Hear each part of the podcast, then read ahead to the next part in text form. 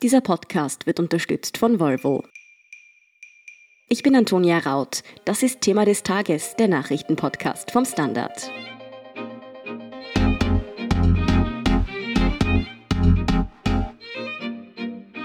Wie viel Geld an Gemeindeförderungen bekommt ein Verein? Was kostet ein mit öffentlichen Geldern bezahlter Grenzzaun? Was passiert eigentlich mit Landesgeldern in einer Privatstiftung? Auf all diese Fragen wurde in Österreich schon einmal die Antwort verweigert, mit Berufung auf das Amtsgeheimnis. Dieses soll mit dem Informationsfreiheitsgesetz fallen und wenn es nach den Grünen geht, lieber heute als morgen. Wieso der Regierungspartner ÖVP dabei auf die Bremse steigt und was es mit dem Amtsgeheimnis in Österreich genau auf sich hat, erklärt Sebastian Fell Kellner vom Standard. Sebastian, was ist das Amtsgeheimnis eigentlich genau und wer kann sich darauf berufen? Das Amtsgeheimnis ist ein Gesetz, das im Verfassungsrang steht. Das ermöglicht allen öffentlichen Stellen, Ministerien, der Landesregierung von dem jeweiligen Bundesland, aber auch Gemeinden und allen nachgelagerten Stellen des Staates insgesamt sich darauf zu berufen und zu sagen, das geben wir nicht bekannt, wenn jemand eine Anfrage stellt und etwas Bestimmtes wissen möchte. Warum ist denn das Amtsgeheimnis mitunter problematisch? Kannst du uns da vielleicht ein Beispiel nennen? Das ist schon eine grundsatzpolitische Frage. Der Staat lebt ja irgendwie von seiner Bevölkerung und die Bevölkerung soll auch in der Lage sein, eine fundierte politische Entscheidung zu treffen. Und dafür braucht es Informationen. Wenn diese Informationen jetzt geheim gehalten werden, dann ist das Ausdruck von einem Staatsverständnis, das irgendwie in der Kaiserzeit noch angesiedelt ist und nicht eines von einem modernen Staat, der von seinen Bürgerinnen und Bürgern auch tatsächlich kontrolliert wird. Ein besonders krasses Beispiel ist, wenn sogar Wahlergebnisse geheim gehalten werden. Das ist tatsächlich in Niederösterreich passiert wo jemand wissen wollte, wie viele Vorzugsstimmen der Bürgermeister von einer Gemeinde eigentlich bekommen hat bei der Gemeinderatswahl. Und der Bürgermeister hat gesagt, nein, das ist Amtsgeheimnis, das sage ich dir nicht. Das klingt dann schon fast ein bisschen absurd. Für wen wäre es denn zum Beispiel besonders wichtig, dass sich eben öffentliche Stellen nicht mehr auf dieses Amtsgeheimnis berufen können? Für eine Reihe von Leuten. Also erstens einmal für jeden Einzelnen und jede Einzelne, die in Österreich lebt, wann immer man etwas Bestimmtes wissen will, auch zum Beispiel, was plant die Gemeinde mit der Straße vor meiner Haustür, welche Gutachten wurden da eingeholt oder sowas. Es kann jedem passieren, dass er darauf angewiesen wird, dass irgendeine öffentliche Stelle eine Information herausgibt. Und wenn das nicht passiert, ist das oft wirklich ein grober Nachteil. Und dann gibt's aber auch bestimmte Gruppen, die besonders viele Anfragen. Das sind auf der einen Seite wir Journalistinnen und Journalisten, die natürlich ständig irgendwas anfragen. Mhm. Und ganz oft bekommen wir Informationen vollkommen unproblematisch von Pressesprecherinnen und Pressesprechern. Ganz oft sagen die aber auch, hm, das wollen wir jetzt irgendwie nicht sagen oder das ist nur für den internen Gebrauch. Und dann können wir auch eine offizielle Anfrage stellen. Und da wäre ein starkes Informationsfreiheitsgesetz wirklich gut, um Sachen aufzudecken, um auch Missstände aufzuzeigen oder einfach an relevante, interessante Informationen zu kommen. Und dann gibt's NGOs und Bürgerinitiativen, die natürlich auch ein spezielles Interesse an, an bestimmten Informationen haben und die auch davon profitieren würden, wenn es ein gutes, starkes Informationsfreiheitsgesetz geben würde. Ja, man sieht, es gibt also dann doch eine ziemlich breite Front an Menschen, die da eigentlich recht ein großes Interesse daran hätten, dass dieses Amtsgeheimnis aufgehoben oder zumindest aufgelockert wird. In der österreichischen Politik gibt es da ja schon seit Jahren eine Debatte darüber, wer ist denn dafür und wer ist dagegen, dass das Amtsgeheimnis aufgehoben wird. Also so richtig offen dagegen ist niemand. Wenn immer man fragt, sagen sie, ja, Informationsfreiheit ist total wichtig. Es kommt halt drauf an und mh, hm, es gibt da ein paar Fallstricke und das ist, ist schon schwierig. Und das führt dazu, dass es in den letzten Jahren einfach nicht passiert ist. Sebastian Kurz, der jetzige Bundeskanzler, ist schon sehr früh noch als, als Chef der jungen ÖVP mit dieser Forderung auch in den Wahlkampf gegangen. Aber auch wenn er jetzt schon einige Jahre in der Regierung ist, ist es trotzdem nichts geworden. Offen und tatsächlich aktiv für ein Informationsfreiheitsgesetz kämpfen die Grünen und die Neos. Für die Grünen war das ein ganz wesentlicher Punkt in den Regierungsverhandlungen mit der ÖVP. Und die machen jetzt auch wirklich Druck und Tempo, dass das möglichst bald umgesetzt wird. Genau deshalb sieht es ja im Moment so aus, als könnte dieses Informationsfreiheitsgesetz wirklich bald kommen. Was hat es mit dem denn jetzt konkret auf sich? Würde das wirklich das Aus für das Amtsgeheimnis bedeuten? Das kommt sehr darauf an, wie das genau ausschaut. Es gibt da leider ein paar Details, wo man diesem Informationsfreiheitsgesetz die Zähne ziehen könnte oder, um es anders zu sagen, den Geist des Amtsgeheimnisses noch in den Behörden weiterleben lassen kann. Formal ist das Aus für das Amtsgeheimnis schon beschlossen, weil dass dieser Passus mit dem Wort Amtsgeheimnis aus der Verfassung gestrichen wird, das ist schon ausgemacht. In der Realität kommt aber sehr darauf an, wie dieses Recht auf Information durchgesetzt werden kann. Es gibt ja jetzt schon ein Auskunftspflichtgesetz, das manchmal im Konflikt zum Amtsgeheimnis steht und auf das sich Bürger berufen können und Anfragen stellen.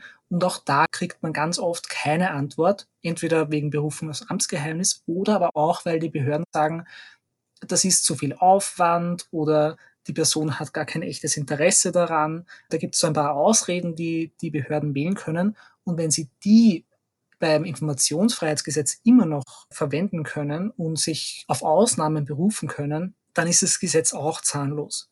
Jetzt ist es so, dass man als Bürger immer, wenn man eine Anfrage nicht beantwortet bekommt, einen Bescheid darüber verlangen kann und diesen Bescheid dann vor Gericht bekämpfen, was natürlich unendlich mühsam, kostspielig und langwierig ist. Es schaut danach aus, als würde das auch weiterhin mit dem Informationsfreiheitsgesetz so bleiben, dass man dann vor Gericht ziehen muss für eine Information. Ob das dann praxistauglich ist, würde ich in Zweifel ziehen. Du hast schon angesprochen, die Grünen sind im Moment ziemlich dahinter, dass dieses Gesetz am besten noch dieses Jahr durchgeht. Die ÖVP-Ministerin Caroline Edstadler hat jetzt aber eine Übergangsfrist von einem Jahr für das Amtsgeheimnis gefordert, sprich eigentlich also noch einen Aufschub für dieses Gesetz. Warum denn das? Das hat zu einem guten Teil technische Gründe. Das Amtsgeheimnis steht ja nicht nur in der Bundesverfassung, sondern das äh, schlägt sich auch in den verschiedenen Landesgesetzen nieder. Und das heißt, wenn das Amtsgeheimnis abgeschafft wird und das Informationsfreiheitsgesetz eingeführt, müssen auch neun Bundesgesetze geändert werden. Und das dauert immer ein bisschen, weil den Ländern kann man das formal nicht vorschreiben, dass sie das tun oder nur sehr mühsam. Und deswegen, bis das durch alle neun Landtage gegangen ist, dauert das schon. Und dann müssen natürlich auch ganz praktische Dinge in der, in der Umsetzung im Amtsverkehr geändert werden. Und das kann schon ein bisschen dauern. Was ich gehört habe, ist dieses eine Jahr aus Sicht der Juristen schon recht ambitioniert und recht flott für so eine grundlegende Änderung. Angeblich wollte die ÖVP auch ursprünglich zwei Jahre und hat sich jetzt ein bisschen runterhandeln lassen es besteht natürlich bei so einer Übergangsfrist immer die Gefahr, dass sie dann verlängert wird und dass das eigentliche Anliegen dann verschleppt wird. Da muss man natürlich, wenn man ein Interesse am Informationsfreiheitsgesetz hat, darauf achten, dass das nicht passiert. Denkst du, dass die Bedenken der ÖVP beim Informationsfreiheitsgesetz da wirklich rein formaler Natur sind? Oder hat die da unter Umständen auch ein Interesse daran, dass es dieses Gesetz nicht so schnell gibt, beziehungsweise dass eine zahnlosere Variante davon durchgeht? Rein aus der Logik der Koalitionserzählung lässt sich schließen, dass die ÖVP das zumindest nicht dringend will, weil sich die Grünen ja in ganz vielen Bereichen sehr schmerzhafte Kompromisse abbringen haben lassen. Migration, Asyl, Bildung. Und der Gegenhandel dafür war zu einem guten Teil das Informationsfreiheitsgesetz. Also wenn die ÖVP das dringend auch hätte wollen, wäre das kein Verhandlungserfolg für die Grünen gewesen. Man muss auch dazu sagen, dass die ÖVP seit mehr als 30 Jahren fast durchgehend in der Bundesregierung ist. Und daraus könnte man jetzt schließen, dass wenn sie das wirklich gewollt hätte, dass sie es in diesen mehr als 30 Jahren wohl geschafft hätte. Jetzt gibt es ja auch einige ÖVP-nahe Fälle, wie zum Beispiel in Niederösterreich, wo dieses Informationsfreiheitsgesetz schon, sagen wir einmal, große Schlagzeilen gemacht hat. Was kannst du uns denn darüber sagen? Das ist ein, ein ganz konkretes Beispiel, wie ein Informationsfreiheitsgesetz, wenn es das gegeben hätte, die Geschichte eines Landes wahrscheinlich geändert hätte. In Niederösterreich hat die Dr. Erwin Pröll Privatstiftung gegeben.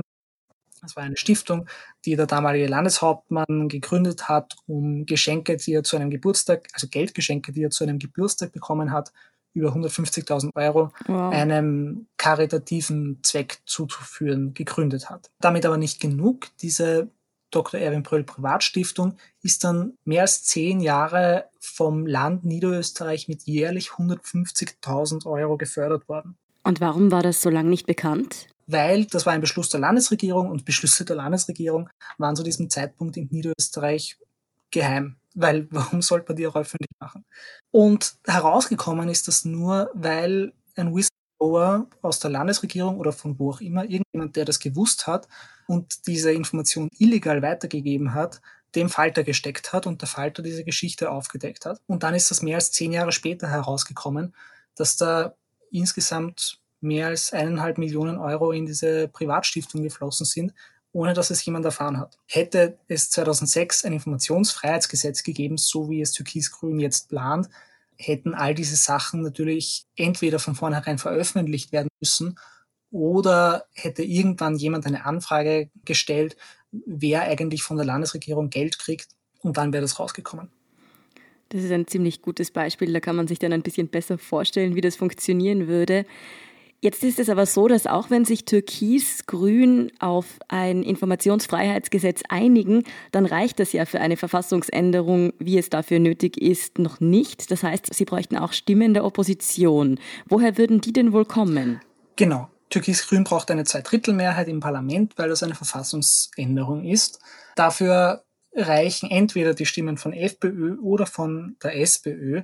Es ist allen, die sich ein bisschen damit beschäftigt haben, relativ klar, dass das Wenn dann von der SPÖ kommt, weil die Freiheitliche Partei nie ein wirklich intensives Interesse an dem Thema gezeigt hat und auch jetzt sehr skeptisch dem gegenüber ist. Also sie sagen, ja, Amtsgeheimnis soll fallen, ja, aber bitte nicht zu viel.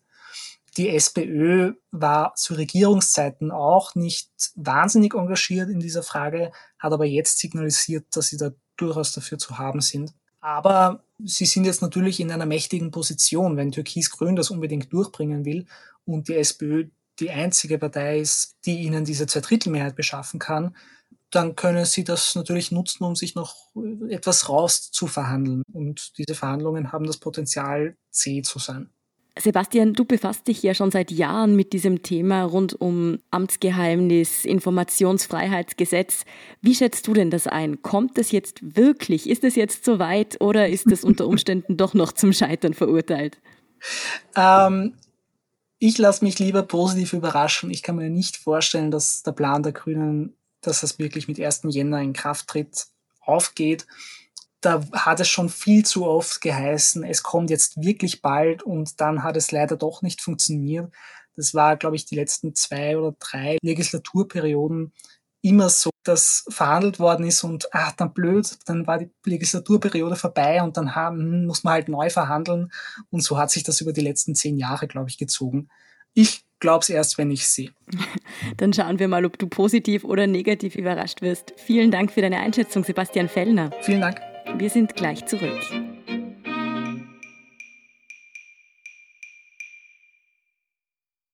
Es gibt viele Gründe, sich für ein Recharge-Plug-in-Hybrid-Modell von Volvo zu entscheiden. Zum Beispiel Podcasts. Die können Sie besser hören, wenn Sie leise im Pure-Modus unterwegs sind. Oder Ihre Kinder. Denen ist es wegen der reduzierten Emissionen nicht mehr unangenehm, wenn Sie sie mit dem Auto zur Schule bringen. Oder Sie selbst, weil es einfach Spaß macht, mit müheloser Kraft über die Straße zu schweben.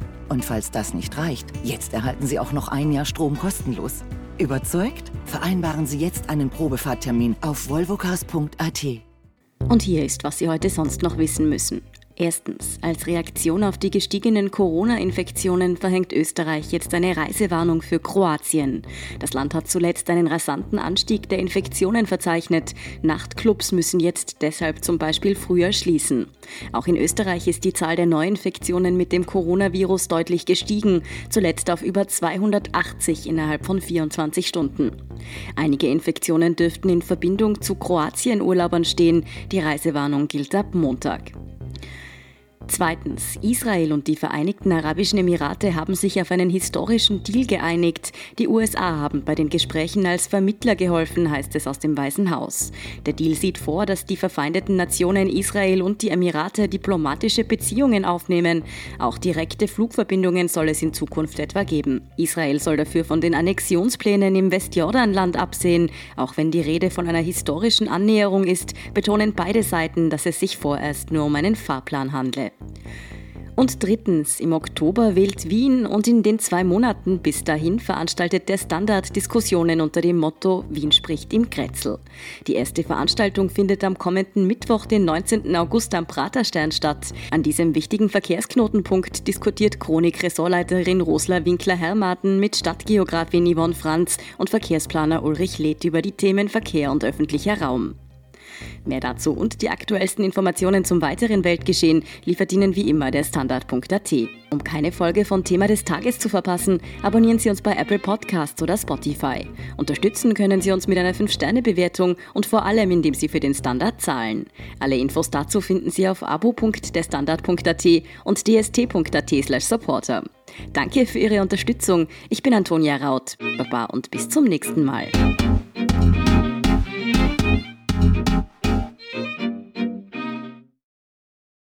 Plug-in-Hybrid-Modell von Volvo zu entscheiden. Zum Beispiel Podcasts. Die können Sie besser hören, wenn Sie leise im Pure-Modus unterwegs sind. Oder Ihre Kinder. Denen ist es wegen der reduzierten Emissionen nicht mehr unangenehm, wenn Sie sie mit dem Auto zur Schule bringen. Oder Sie selbst, weil es einfach Spaß macht, mit müheloser Kraft über die Straße zu schweben. Und falls das nicht reicht, jetzt erhalten Sie auch noch ein Jahr Strom kostenlos. Überzeugt? Vereinbaren Sie jetzt einen Probefahrttermin auf volvocars.at.